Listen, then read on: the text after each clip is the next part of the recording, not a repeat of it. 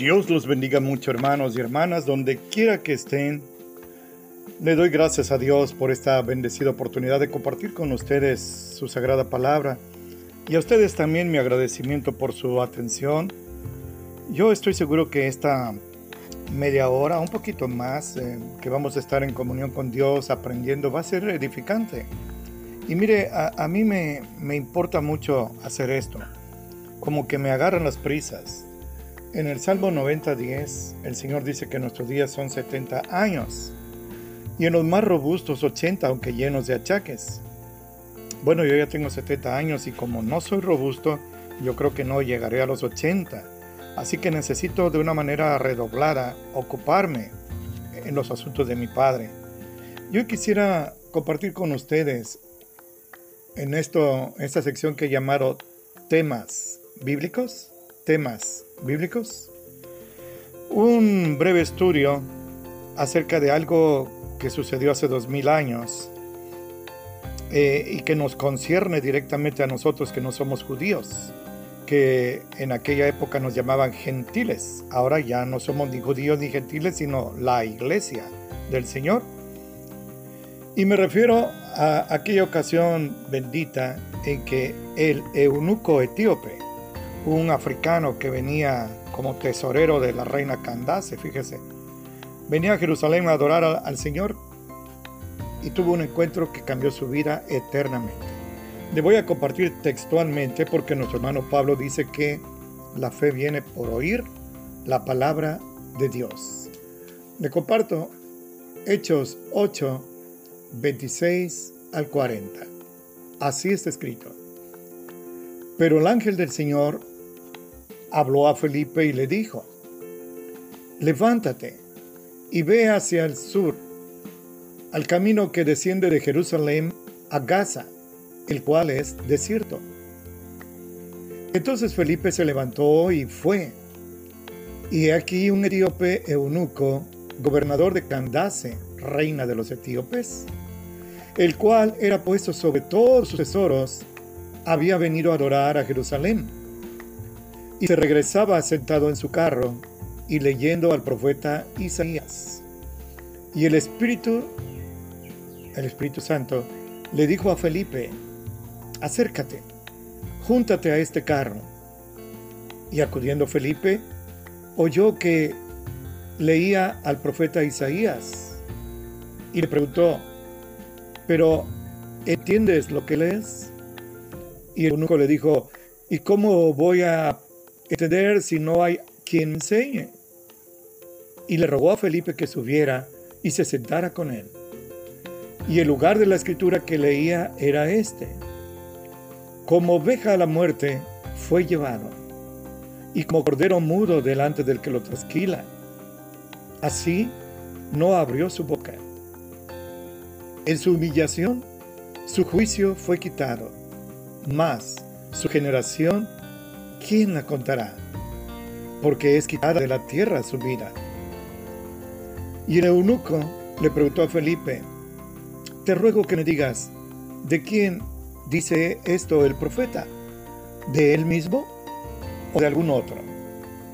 Entonces Felipe, abriendo su boca y comenzando desde esta escritura, Isaías, le anunció el Evangelio de Jesús y yendo por el camino, llegaron a cierta agua y dijo el eunuco, He aquí hay agua, ¿qué impide que yo sea bautizado? Y Felipe dijo, Si crees de todo corazón, bien puedes. Y respondiendo el eunuco dijo, Creo que Jesucristo es el Hijo de Dios. mandó parar el carro y descendieron ambos al agua, Felipe y el eunuco, y lo bautizó. Y como subieron del agua, el Espíritu del Señor arrebató a Felipe y ya no lo vio más el eunuco, pero se fue por su camino gozoso. Felipe, empero, se halló en Azoto y pasando anunciaba el Evangelio en todas las ciudades hasta que llegó a Cesarea. Gloria a Dios. ¿Qué le parece? ¿Qué pasaje tan especial parece que estamos ahí al lado de Felipe en el desierto y después en el carromato.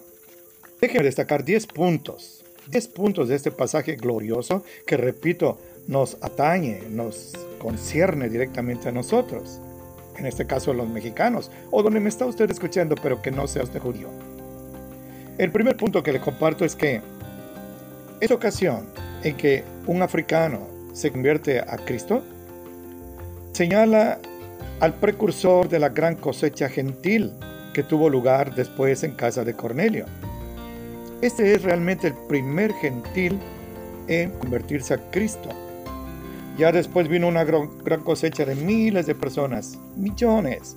Los corintios, los gálatas, los efesios, los filipenses, los colosenses, tesalonicenses, los europeos, los asiáticos, los africanos, los americanos, los mexicanos, los argentinos, australianos, los de Veracruz todos nosotros, gentiles, hemos recibido bendición a partir de este pasaje. ¿Qué le parece?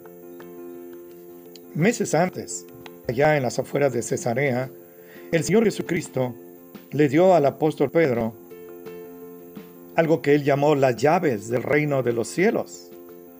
Esto lo encontramos en Mateo 16, 18, 19. Ese es mi segundo punto. Ahí el Señor le da unas llaves simbólicas. ¿Qué son? Bueno, no, no son llaves de fierro, el cielo no tiene chapas. Seguramente usted tuvo la desdicha de, en una religión falsa, ver un muñeco ahí con un llavero en la cintura y ese era San Pedro, nos decían estos mentirosos. No, no, las llaves del cielo significan, escúcheme bien, la predicación del Evangelio. Y a Pedro le cupo ese privilegio único de ser el que abriría las puertas del cielo a los judíos por medio de la predicación del Evangelio de Cristo el día de Pentecostés en Hechos 2. Pero también le dio esa bendición a los gentiles. Cristo señaló de esta manera especial a su amado siervo Pedro, el ex pescador de peces.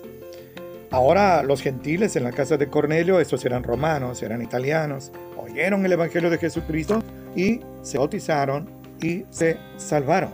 Claro, no por bautizarse. Eh, eh, el bautismo no salva porque es una obra. Y Dios es muy claro al decir que somos salvos por medio de la fe y no por obras para que nadie se gloríe. Y además esto no es de nosotros, pues es un don, un regalo de Dios, como está escrito en Efesios 2, 8, 9. Tercer punto. Felipe no estaba de ocioso, no andaba de turista. Él estaba en Samaria. En Jerusalén lo acababan de ungir como un diácono, uno de los siete diáconos, pero él se convierte en un evangelista. Es un apóstol en el sentido de que fue enviado por el Señor a Samaria. Y mire, ahí en Samaria estaba teniendo gran éxito. El Evangelio estaba llegando a los corazones por miles y la gente se estaba salvando. Y los, los samaritanos, quiero decirle a usted, era gente despreciada por los judíos. Pero pues ahí estaba Felipe sirviendo al Señor. Señor, si tú los amas, ¿quién soy yo para decir que no? Él obedece sin chistar. Eh, en el versículo 26, repito, el Señor le habla a Felipe por medio de un ángel y le dice, levántate y ve hacia el sur porque el camino, en el camino que desciende de Jerusalén a Gaza, el cual es desierto. Y Felipe no le dice, pero Señor, si aquí está la bendición, la gente está viniendo a ti, hay milagros, hay sanidades, hay resurrecciones, expulsiones de demonios. ¿Mm? No, no, él obedece sin chistar. Nunca olvidemos que nosotros somos soldados. El el ejecutivo mayor de este ejército de amor y de paz es nuestro Señor Jesucristo. Y Él obedece sin chistar y va al desierto, de la comodidad de estar bajo árboles y, y ahí en una casa y está tomando agua fresca. Ahora va al desierto y ahí está. El, el mensaje es claro. Señor, yo soy barro, tú eres el alfarero, tú mandas y yo obedezco. Esto me lleva a mi cuarto punto. Ahí en el desierto piensa usted, imagínese a Felipe, póngase ahí al ladito de Felipe un ratito. Está el sol fuerte, pues es el desierto. Quizás ahí hay un pequeño árbol, un huizache, y ahí se, eh, bueno, huizache es americano, algún cactus que hay ahí, y ahí está tratando él de cobijarse. No sé, a veces yo veo a las personas que está el sol fuerte a pleno mediodía y se cobijan bajo la sombra de un poste. Imagínense qué sombra puede darle, pero bueno, aunque sea en centésima de grado le alivia y así estaba Felipe. Pero de repente hace la vista y ve que allá en la distancia se levanta un polvarero, una polvareda, una polvareda. Viene una comitiva unas carretas ahí, pero viene gente a caballo, armada, gente así, pues dispuesta a la batalla. ¿Y saben qué? Es que venían, como se dice ahora, escoltando, escoltando a un personaje muy, pero muy importante de ellos. Allá en la lejana África, en Etiopía, había una reina que se llamaba Candace.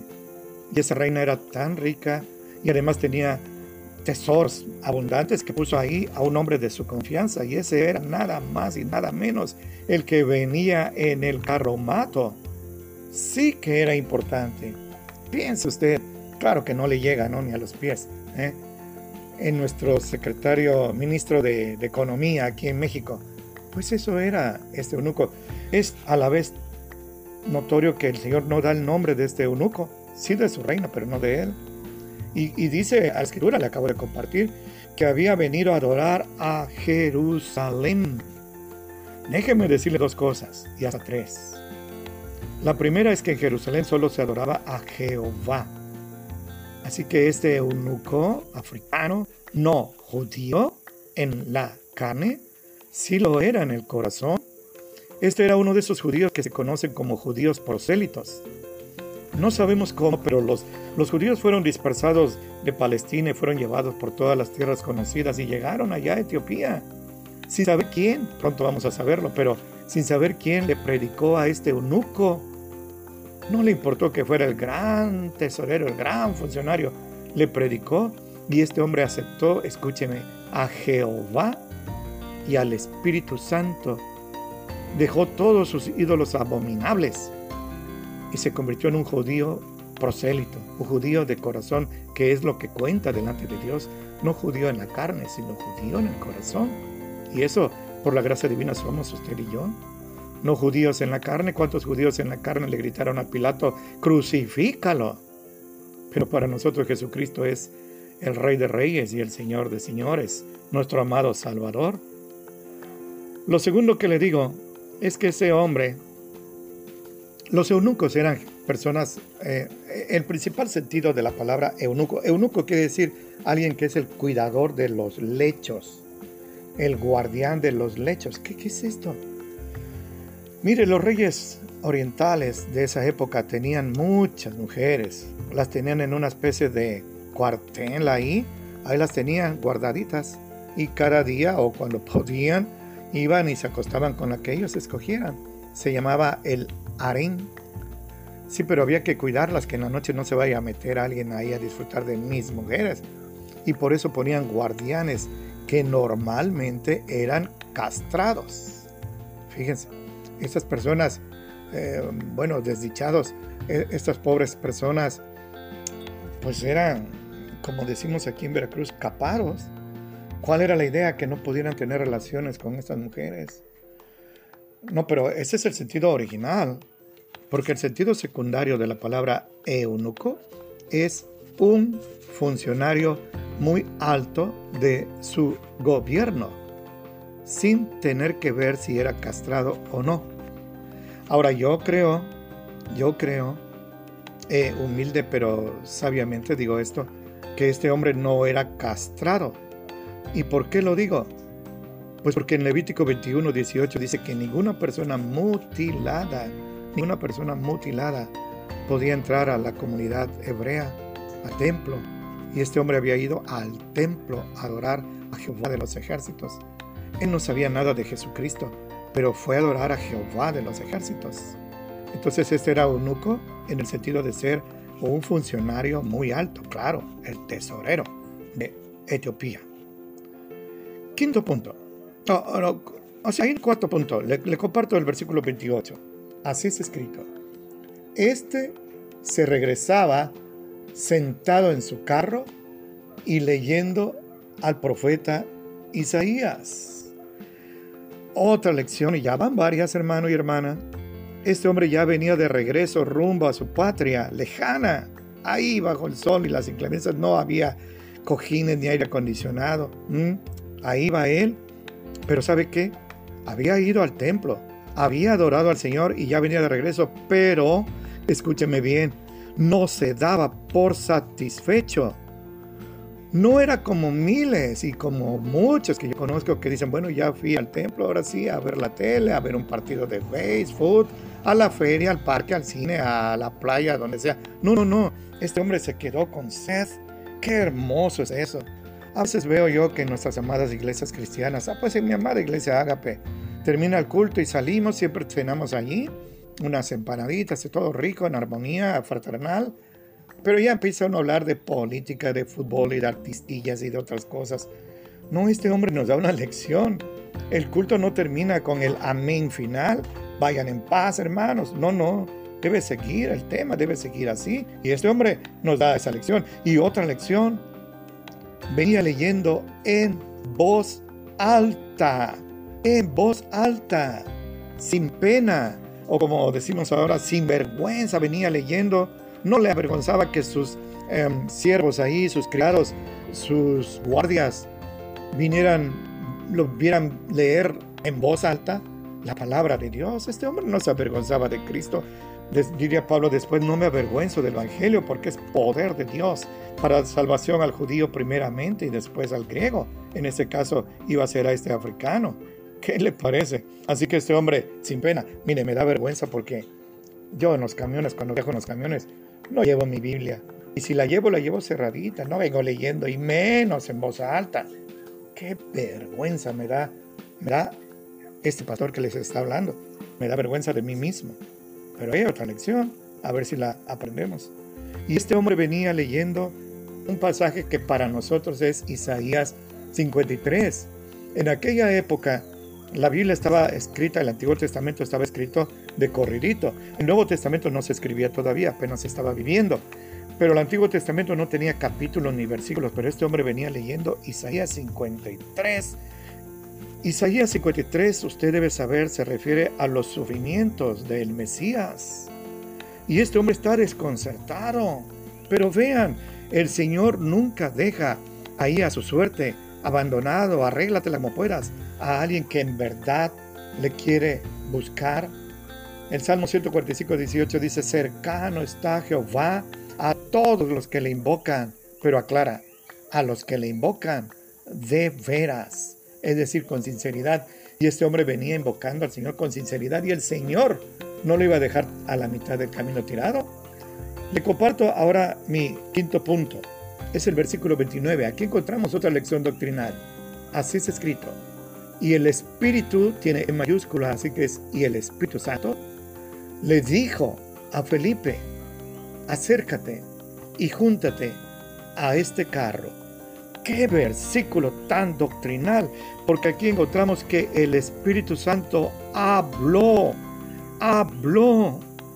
No, no es cierto, es una herejía la que enseñan los testigos de Jehová al decir que el Espíritu Santo es una fuerza activa de Dios, solo el poder, ningún poder, ninguna fuerza, ellos comparan a la electricidad, ninguna fuerza habla. Anoche nos tocó una tormenta de las grandes, de las de antes, aquí con rayos cayendo, pero rayos de los de antes, ¿eh? Y esos rayos no hablan. No, el Espíritu Santo habló y ¿sabe por qué habló? Porque es una persona. Y no solo es una persona, sino que es Dios. El Espíritu Santo es Dios y tiene los atributos de una persona. Habla, como estamos viendo, da órdenes, guía, recuerda, se alegra cuando obedecemos, se entristece cuando pecamos y glorifica al Señor y nos recuerda los textos. ahorita se me vienen varios textos a la mente que no están en mi bosquejito que escribí de una hoja, y no creo que me los está trayendo el enemigo, el diablo, ni tampoco mis neuronas que ya, aunque pocas todavía tengo ahí funcionando. No, es el Espíritu Santo. Una de sus misiones es recordar lo que el Señor Jesucristo dijo. Aleluya. ¿Qué pues? Sexto punto. Versículos 30 y 31. Así está escrito. Y acudiendo Felipe, en obediencia al Espíritu Santo, y acudiendo Felipe, le oyó, porque venía leyendo voz alta, le oyó que leía al profeta Isaías y le dijo, pero ¿entiendes lo que lees? Fíjese qué pasaje. Quizá era un pequeño oasis, a lo mejor había una palmerita allí y ahí se detuvieron eh, pues estos, este grupo de personas ahí se detuvieron a descansar un poquito, quizás los caballos o camellos tomaron agua, ellos se refrescaron y ahí estaba Felipe. Ahora entendía Felipe para qué Dios lo había sacado de Samaria tan cómodo, con tanto éxito espiritual y evangelístico, y lo había puesto aquí, para que este hombre, a quien Felipe no conocía, oyera el Evangelio de Jesucristo y se salvara. ¿Qué le parece? Así que vemos, dice nuestro hermano Lucas, que es el que escribe, que Felipe obedece al Señor y se junta al carro. Qué confianzudo, ¿no? No, no, es que estaba obedeciendo al Señor. Y, le, le, oyó, repito, porque estaba leyendo en voz alta. Y ¿sabe qué? Esa es otra lección, ya van como 15. ¿eh? Felipe se da cuenta, al oír la lectura, qué pasaje estaba leyendo el eunuco. ¿Y por qué se dio cuenta? ¿Por qué identificó? ¿Por qué reconoció este pasaje? Porque conocía las escrituras. Si nosotros nos leen pasajes así aislados, pues no vamos a ver. Y, no se me quede viendo, le voy a leer. A ver, dígame, ¿qué, qué, qué pasaje es este? ¿Cambiará el negro su pellejo y el leopardo sus manchas? Así tampoco pueden ustedes hacer bien si están habituados a hacer el mal. No se sonroje, vuelva a su color, le voy a leer otro. ¿Qué pasaje es este? Así ha dicho el Señor Jehová, He aquí yo estoy contra sus almohadillas con que cazan ahí las almas volando. Yo las arrancaré de sus brazos y dejaré las almas, las almas que cazan en libertad volando. ¿Qué pasaje es, mi hermano y hermana? ¿Qué pasaje es, mi hermano y hermana? Bueno, pues dejémonos de estarnos exhibiendo. A lo mejor hasta dejen de oírme, a lo mejor hasta cambian la, la sintonía. Y vamos a regresar con Felipe porque este sí ese sí que conocía las escrituras que todavía tenía en esa época. El Felipe tenía las escrituras del Antiguo Testamento. Entonces le hace una gran pregunta que conlleva una humilde respuesta. La gran pregunta y con toda confianza, nada de que, no, pero ¿cómo me, le voy a hablar a este hombre si se ve que es importante? Nada más el grupo que tiene aquí alrededor denota que es alguien importante. ¿Cómo me voy a atrever a hablar si yo soy un ignorante? No terminé ni la primaria. Nada de eso. Felipe está investido por el poder del Espíritu Santo y se le acerca y le hace la gran pregunta. ¿Entiendes lo que estás leyendo? Fíjese, este hombre con todo su corazón, con toda su alma, venía leyendo con su devoción en los labios, contento, entregado a su lectura, pero no entendía. Él estaba confundido y le contesta con toda humildad, nada de que no le voy a demostrar a este extraño que soy un ignorante. No, le hace esta declaración que por cierto es el sueño dorado de todos los predicadores. Ah, como yo quiero encontrar gente que me diga lo mismo. Como yo quisiera que mis ojos no se cerraran antes de encontrar más gente que me dijera, Pastor, venga y explíqueme esto porque no entiendo. Ayúdeme, oriénteme, guíeme con la ayuda del Señor y con gusto estaré para servir. ¿Mm? Mire esto. Aprovecheme ahorita que todavía puedo predicar, caminar, razonar y que todavía no cobro. Fíjese, eso es bueno, ¿no? Este hombre le, voy, le contesta, ¿cómo voy a entender si no hay quien me explique? Vea usted esto. ¿Cómo voy a comprender porque estoy bien desconcertado. oye, este forastero, amigo, no sé, peregrino, te pregunto, te hago una pregunta. ¿De quién está hablando el profeta Isaías? ¿Está hablando de él mismo o de otro? Fíjese. Y, y mire lo que dice aquí. Este hombre tan importante le dice, le ruega, fíjese, le ruega la educación, la cortesía era proverbial, era obligada. No importaba que este fuera un tesorero y el otro, pues a saber, un don nadie. Le rogó, ¿por qué no subes al carro? Oiga, qué honor, porque no era una carcacha, ¿eh? ¿Por qué no subes? ¿Por qué no te sientas a mi lado, al lado del ministro de Economía de su país? Yo creo que nosotros hasta tartamudearíamos, ¿eh? No, le voy a manchar aquí el asiento. No, no, no. Felipe Oye la invitación, súbete, siéntate y predícame, explícame de quién, de quién está hablando el profeta Isaías. Séptimo punto. ¿Qué pasaje venía leyendo? Repito, en esa época el Antiguo Testamento no estaba dividido en capítulos y versículos. Había que ser muy experto, muy conocedor para identificar. Felipe lo era. ¿Qué pasaje venía leyendo? Este, Isaías 53, 7 y 8. Repito, Isaías 53, 7 y 8. Y nuestro amado hermano, el médico Lucas, nos dice en Hechos 8, 32 al 34, y así está escrito. El lugar de la escritura que el eunuco leía era este. Como oveja a la muerte fue llevado, y como cordero mudo delante del que le trasquila. Así no abrió su boca. En su humillación, su juicio fue quitado. Lo juzgaron sin justicia. Mas su generación, ¿quién la contará? Miren, hermanos, ya somos millones. Porque es quitada de la tierra su vida. Murió en la cruz. Pero al tercer día resucitó. Y le pregunta el eunuco a Felipe, te ruego, ¿de quién habla el profeta? ¿De él mismo o de algún otro? Mi hermano y hermana, le acabo de compartir a usted con todo mi corazón una de las cientos de profecías mesiánicas que aparecen en el Antiguo Testamento. Y llamo la atención de usted sobre el desconcierto de este hombre que seguramente no solo era importante en el gobierno, no solo era rico, yo creo que era culto, ¿eh? Pero este hombre está desconcertado de quién está hablando. Y dice nuestro hermano Lucas, y este es mi octavo punto, que a partir de esa escritura lo que para nosotros es Isaías 53, Jesucristo es predicado a este africano por medio de su siervo Felipe. Así está escrito. A partir de esa escritura le anunció el Evangelio de Jesús. ¿Sabe qué? El eunuco no había oído hablar de Jesucristo. No había oído hablar, sí creía en el Mesías porque ahora era un judío prosélito, pero no sabía que el Mesías ya había venido Mm, de Jerusalén a, Etiopía hay miles de kilómetros, no había los sistemas de comunicación de ahora que son instantáneas. Usted, algo sucede aquí en México y se sabe en un segundo allá en Australia, en Japón, en, en Tokio, en Argentina.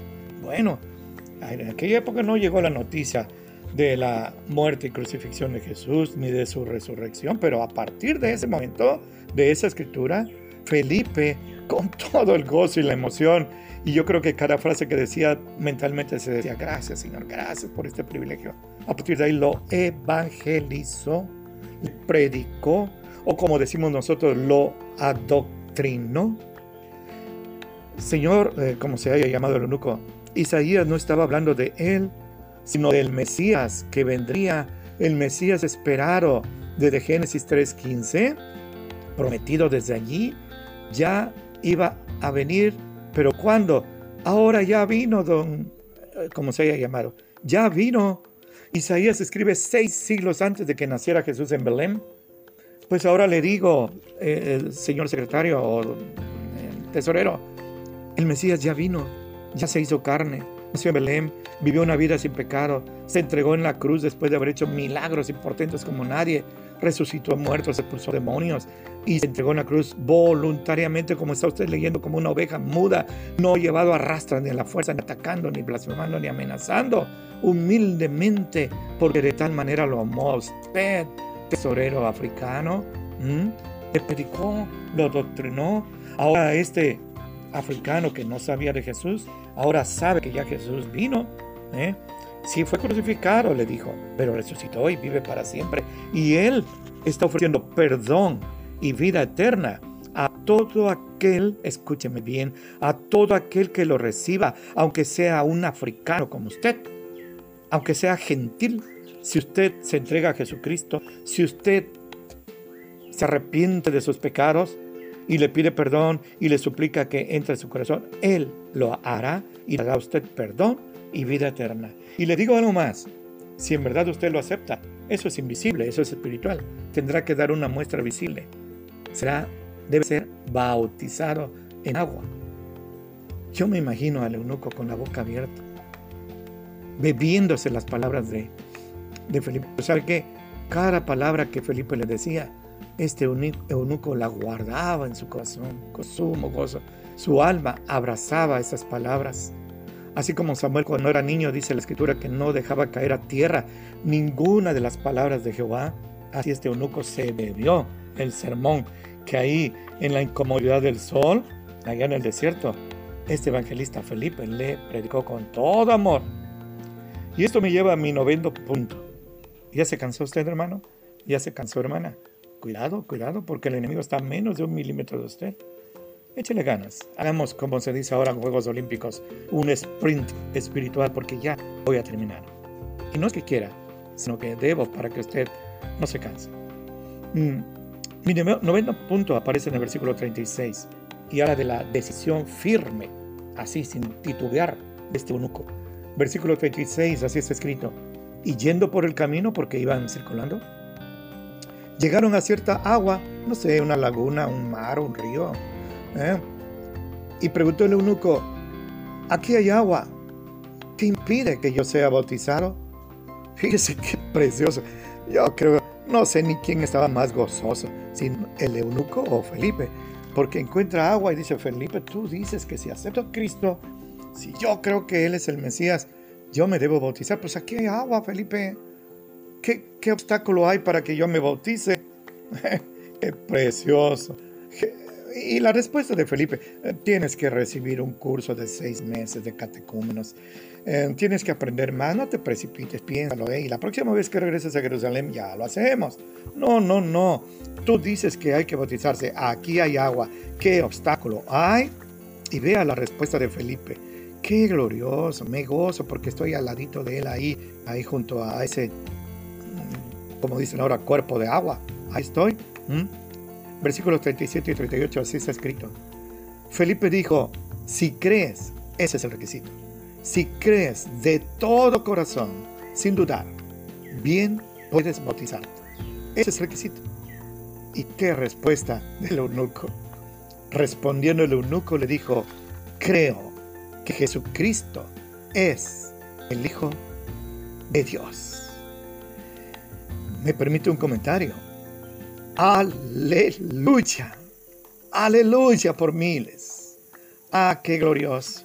El eunuco no lo sabía, pero los ángeles, los ángeles del Señor estaban haciendo fiesta por la respuesta de este hombre que señalaba que su conversión ya había tenido efecto y solo bastaba hacer este acto ritual, ceremonial, pues una obra de obediencia, pero no se iba a bautizar para ser salvo, sino porque ya, dijo él, creo que Jesucristo es el Hijo de Dios y todavía no lo bautizaba. ¿Qué le parece? ¿Mm? Mire, déjeme así, no, no, no, no desviarme, sino complementar esto. El bautismo cristiano verdadero debe llenar cuatro requisitos indispensables. Y, y, mire, no, no puede uno decir, bueno, con tres basta. O no puede decir, no, cinco, seis o siete. No, no, no. Primero, este hombre oyó el Evangelio, era un adulto, era un pecador y ahora se bautizó. Cuatro requisitos. Se los voy a decir al ratito para que no se me desespere ni me desvíe. Pero ahí mismo, ahí mismo, mandó a parar el carromato, le dijo a su chofer, párate que me voy a bajar. Y ahí delante de sus soldados se han de haber quedado atónitos a ver a su gran jefe, su ilustre, su respetado, su temido jefe meterse a un charco de agua quizás así estancada con un desconocido que tenía minutos u horas de haberlo conocido. Y ahí hace algo increíble, insólito. Ahí se mete al agua y es bautizado. ¿Qué le parece? Este eunuco, qué paquete tan grande nos deja, porque ni se avergüenza, ni titubea y muestra fe firme. Y aquí concluye el capítulo 8 de este precioso pasaje de Hechos capítulo 8, con los versículos 39 y 40, donde así es escrito. Y cuando subieron del agua, porque descendieron, el Espíritu del Señor, el Espíritu Santo, arrebató, porque puede actuar, a Felipe, así como se llevó a Elías. Arrebató a Felipe y no lo vio más el eunuco. Y se fue por su camino, escúcheme, con su corazón, no con sus tímpanos. Se regresó a África. Go gozoso. Aleluya. Gozoso. Nunca vemos aquí que diga, ¿para qué me precipité? ¿En qué lío me metí? ¿Qué compromiso? Lo hubiera yo pensado más. Eso me pasa por impulsivo. No, se fue gozoso, gozoso su camino. Y el 40 dice, y así está escrito, Felipe pero se halló en Azoto, la antigua Asdod, y pasando anunciaba el Evangelio en todas las ciudades hasta que llegó a Cesarea. ¿Qué le parece? Ya no se volvieron a ver aquí en la tierra, pero desde hace dos mil años viven juntos y nos están esperando en el reino celestial. Pero este hombre se va gozoso y Felipe no dice, bueno Señor, ya me asolé, ya trabajé duro en Samaria, ya viste aquí prediqué, dame unas vacacioncitas, ¿qué te parece? Creo que ya me las gané, ¿no? No, no, no. Este hombre siguió predicando, anunciando el Evangelio en todas las ciudades por donde pasaba, hasta que llegó a Cesarea. ¿Qué le parece? Aleluya, aleluya. Este es un pasaje, no lo olvide, de la vida real. Y déjeme, para concluir, citarle, después de haberle citado 10 enseñanzas de este pasaje glorioso, ahora le quiero decir, y me despido con esto, citándole siete puntos en conclusión. Y no se espante, eso rápido. El primero, Dios llama a sus siervos que están ocupados. Si un hermano, si una hermana está trabajando en la obra del Señor, tenga por seguro, délo por hecho, Dios lo va a llamar a más servicio. Si está usted ocioso ahí tirado en su hamaca, viendo telenovelas o lo que hay ahí, la loba y esas cosas, usted no va a ser llamado por el Señor. El Señor solo llama a gente que tiene la mano en el arado para arar, hacer barbecho y sembrar la preciosa semilla. Segundo punto, cuando Dios lo envía a algún lugar, no ponga obstáculo. No diga, pero ese señor ya le he predicado, pero ese es malo, pero esa mujer es ay, la piel de Judas, no diga usted nada, estoy ocupado, estoy muy cansado, no ponga peros, yo creo que Felipe estaba cansado, pero obedeció al Señor y mire qué gran bendición. Aunque Felipe no entendió para qué lo saca de Samaria y lo manda al desierto, no lo llevó caminando, lo llevó eh, en viaje a través del Espíritu Santo, que qué glorioso, cómo disfrutar eso. Me recuerdo que de niño, hace mil años, me contaban cuentos de unos tipos ahí que se suben en una alfombra mágica y ahí iban volando. Ay, como yo quería estar ahí como un pájaro. ¿ah? No, no, eso es mentira. Pero esto fue verdad. El Espíritu Santo lo arrebató y lo llevó al desierto de Jerusalén a Gaza. Aunque usted no entienda, Felipe no entendía. Aunque usted no entienda, usted simplemente obedezca. Dios no quiere que entienda, Dios quiere que obedezca. Y si obedece después va a hacerle entender. Tercer punto de conclusión, son siete. ¿Se imagina qué hizo el eunuco en Etiopía? Piense, ahora que, que ya es cristiano, ya no es judío prosélito, ahora ya es cristiano. Felipe era judío fiel, pero ahora es cristiano. ¿eh? Los apóstoles, eh, Saulo de Tarso era judío, pero como Pablo ya era cristiano, ya no está bajo la ley, sino bajo la gracia. Eso es algo que no debe perder usted de vista, porque los adventistas, ay, nos traen cortos los cristianos verdaderos no estamos bajo la ley, sino bajo la gracia. El versículo eh, en, Romanos 6, 14, así escrito, y lo escribe el apóstol Pablo, un ex fariseo. Porque el pecado no se enseñoreará de ustedes, escúcheme con su corazón, pues no están bajo la ley, sino bajo la gracia. Olvídese, olvídese de sábados, olvídese de circuncisión, olvídese de no comer camarones y chicharrones. Olvídese, usted tiene libertad, solo no coma sangre, porque estamos bajo la gracia y no bajo la ley. Yo estoy seguro que con el gozo y la decisión firme de este eunuco llegó a Etiopía la primera que habrá oído el Evangelio haber sido Candace, su reina, y su familia. ¿Y a cuántos más? Porque este eunuco se convirtió en un misionero para Etiopía. La tradición dice, histórica dice que Tomás, el apóstol, llegó hasta allá y predicó el Evangelio y ahí sufrió martirio. ¿Qué le parece? Uno no puede saber los alcances que puede tener la conversión de una persona. Cuando Ananías de Damasco ora por Saulo de Tarso, que está ciego ahí en la calle de la derecha, porque el Señor lo dejó ciego en el camino desierto. Nunca se imaginó a quién estaba predicando y nunca se imaginó hasta dónde iba a llegar este hombre ciego que estaba él orando por él para que recuperara la vista como efectivamente sucedió. Cuarto punto, la reacción firme, sin titubear, sin dudar, sin posponer, sin ponerse a hacer cuenta de este hombre. ¿Cómo hay hombres y mujeres que para lo malo ni lo piensan? Pero para lo bueno, ay, no, espérame, tengo que meditarlo bien porque es un paso muy serio. Mi hermano y hermana, el paso serio lo da uno al aceptar a Cristo, no a partir de bautizarnos, porque a partir de la aceptación de Cristo ya somos perdonados y tenemos vida eterna, no a partir del bautismo. Este hombre de inmediato, ese mismo día, horas después de haber conocido a este predicador del desierto, horas después de haber oído el Evangelio y conocido a Jesucristo, se bautizó no como otros que yo conozco. Quizá no como usted, mi hermano y hermana, si lo está pensando. Ya no lo dude, aprenda de este hombre, porque yo me inventé un refrán. Dios no deja obediencia sin recompensa. Ya se debería decir sin recompensa, pero bueno, Dios no deja obediencia sin recompensa. Bautícese y Dios le va a bendecir. No porque el bautismo sea mágico, sino por ser un acto de obediencia. Quinto punto. Recuerda que nada más son siete. Los requisitos, ahora sí se los cito, para que su bautismo sea válido, para que su bautismo sea cristiano, auténticamente apostólico, es, primero, usted debe aceptar a Cristo. Esto quiere decir que usted debe oír el Evangelio. Un bebé no, no acepta a Cristo. Los bebés son bautizados en la iglesia falsa apóstata, pero ese bautismo no vale. Es un simple remojón de cabecitas. Y luego le echan sal en el boca y le dan una cachetadilla ahí. ¿Qué, qué barbaridad? Bueno, aceptar a Cristo. Segundo, que sea usted adoctrinado. Así como Felipe adoctrinó al eunuco, ahora sabía todo lo que debía saber acerca del el Evangelio de Jesucristo. ¿De dónde sacó la idea de bautizarse? Porque Felipe se lo dijo. Tercer requisito, su bautismo debe ser ya de adulto, no un muchachito, no un niñito. Hace poco ahí vi yo por vi en la carretera y vi en un camino un arroyito, un recodito, había agua y había un grupo de personas. Pues me paré porque estaban bautizando, pero estaban bautizando muchachitos de 6, de 7, de 8 años. No, no, mi hermano, no.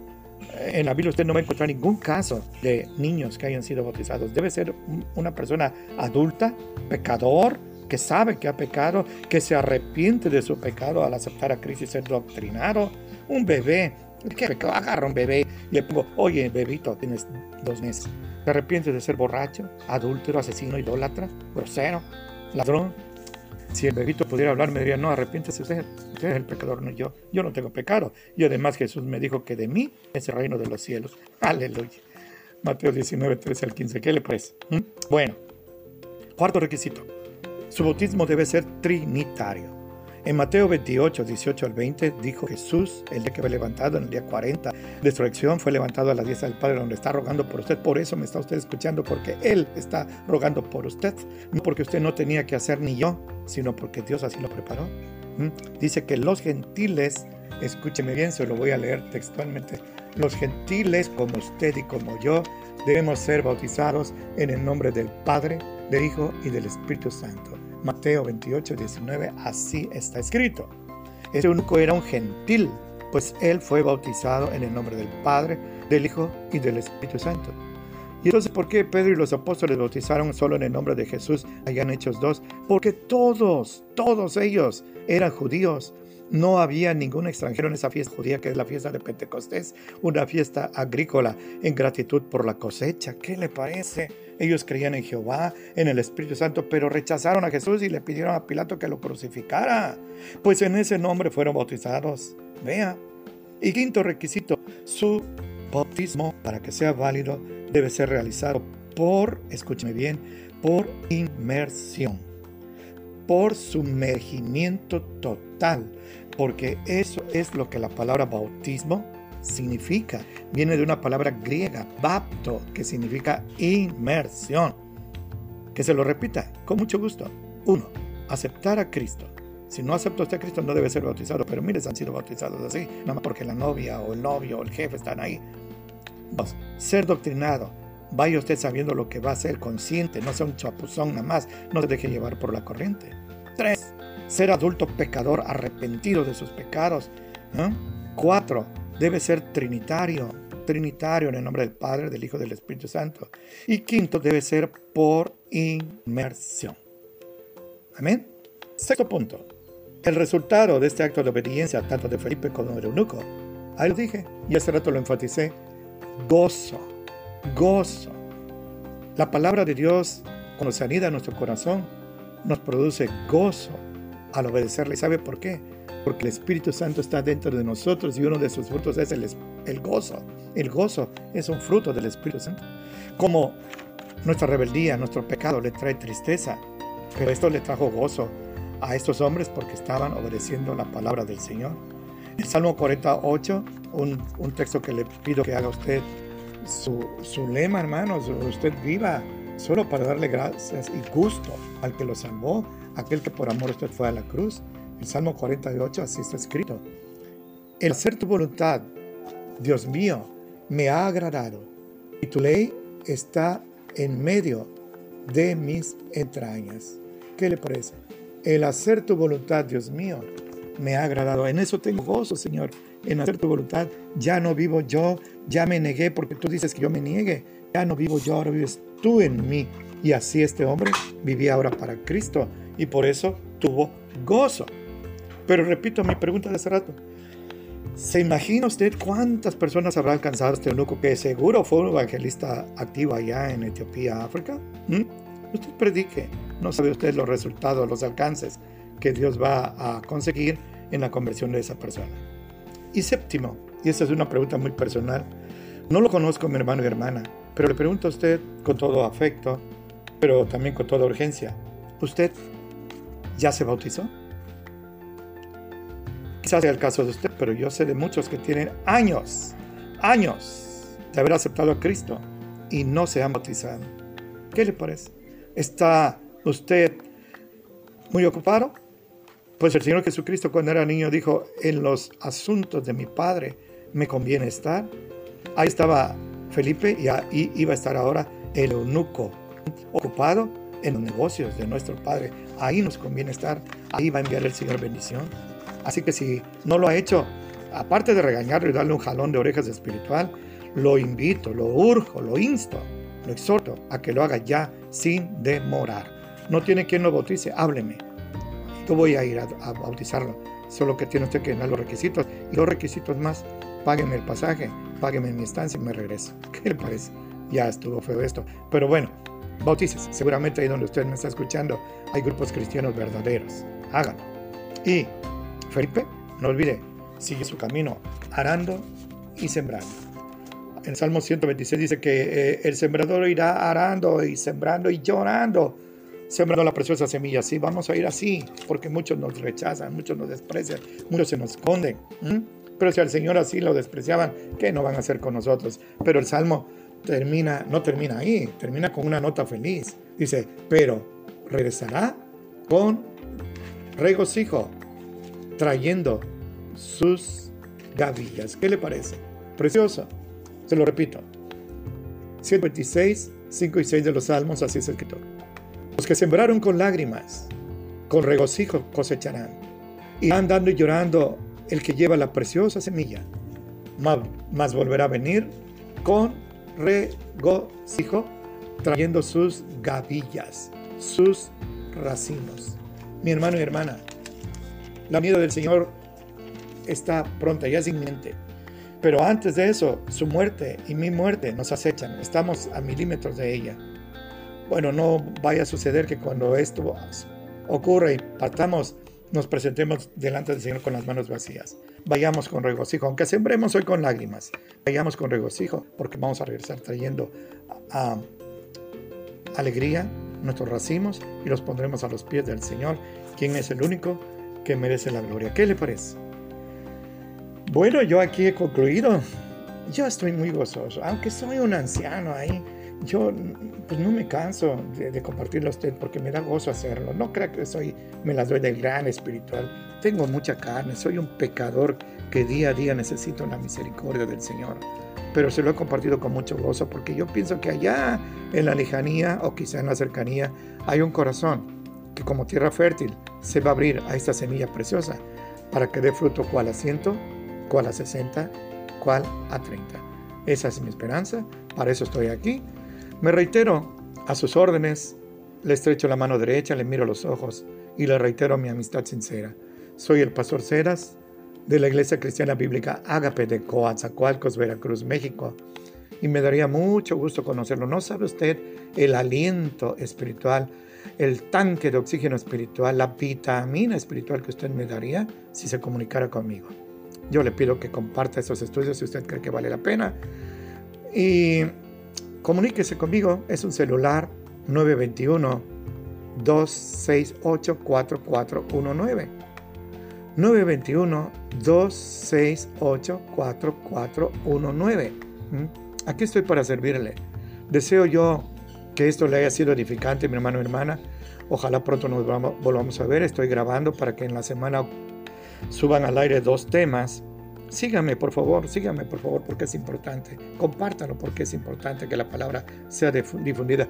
No sea usted dique, sea usted un conducto del agua viva que es la palabra del Señor. Como siempre, le agradezco mucho su atención. Es un privilegio que usted, que Dios me da de servir a Él y a usted. Un honor.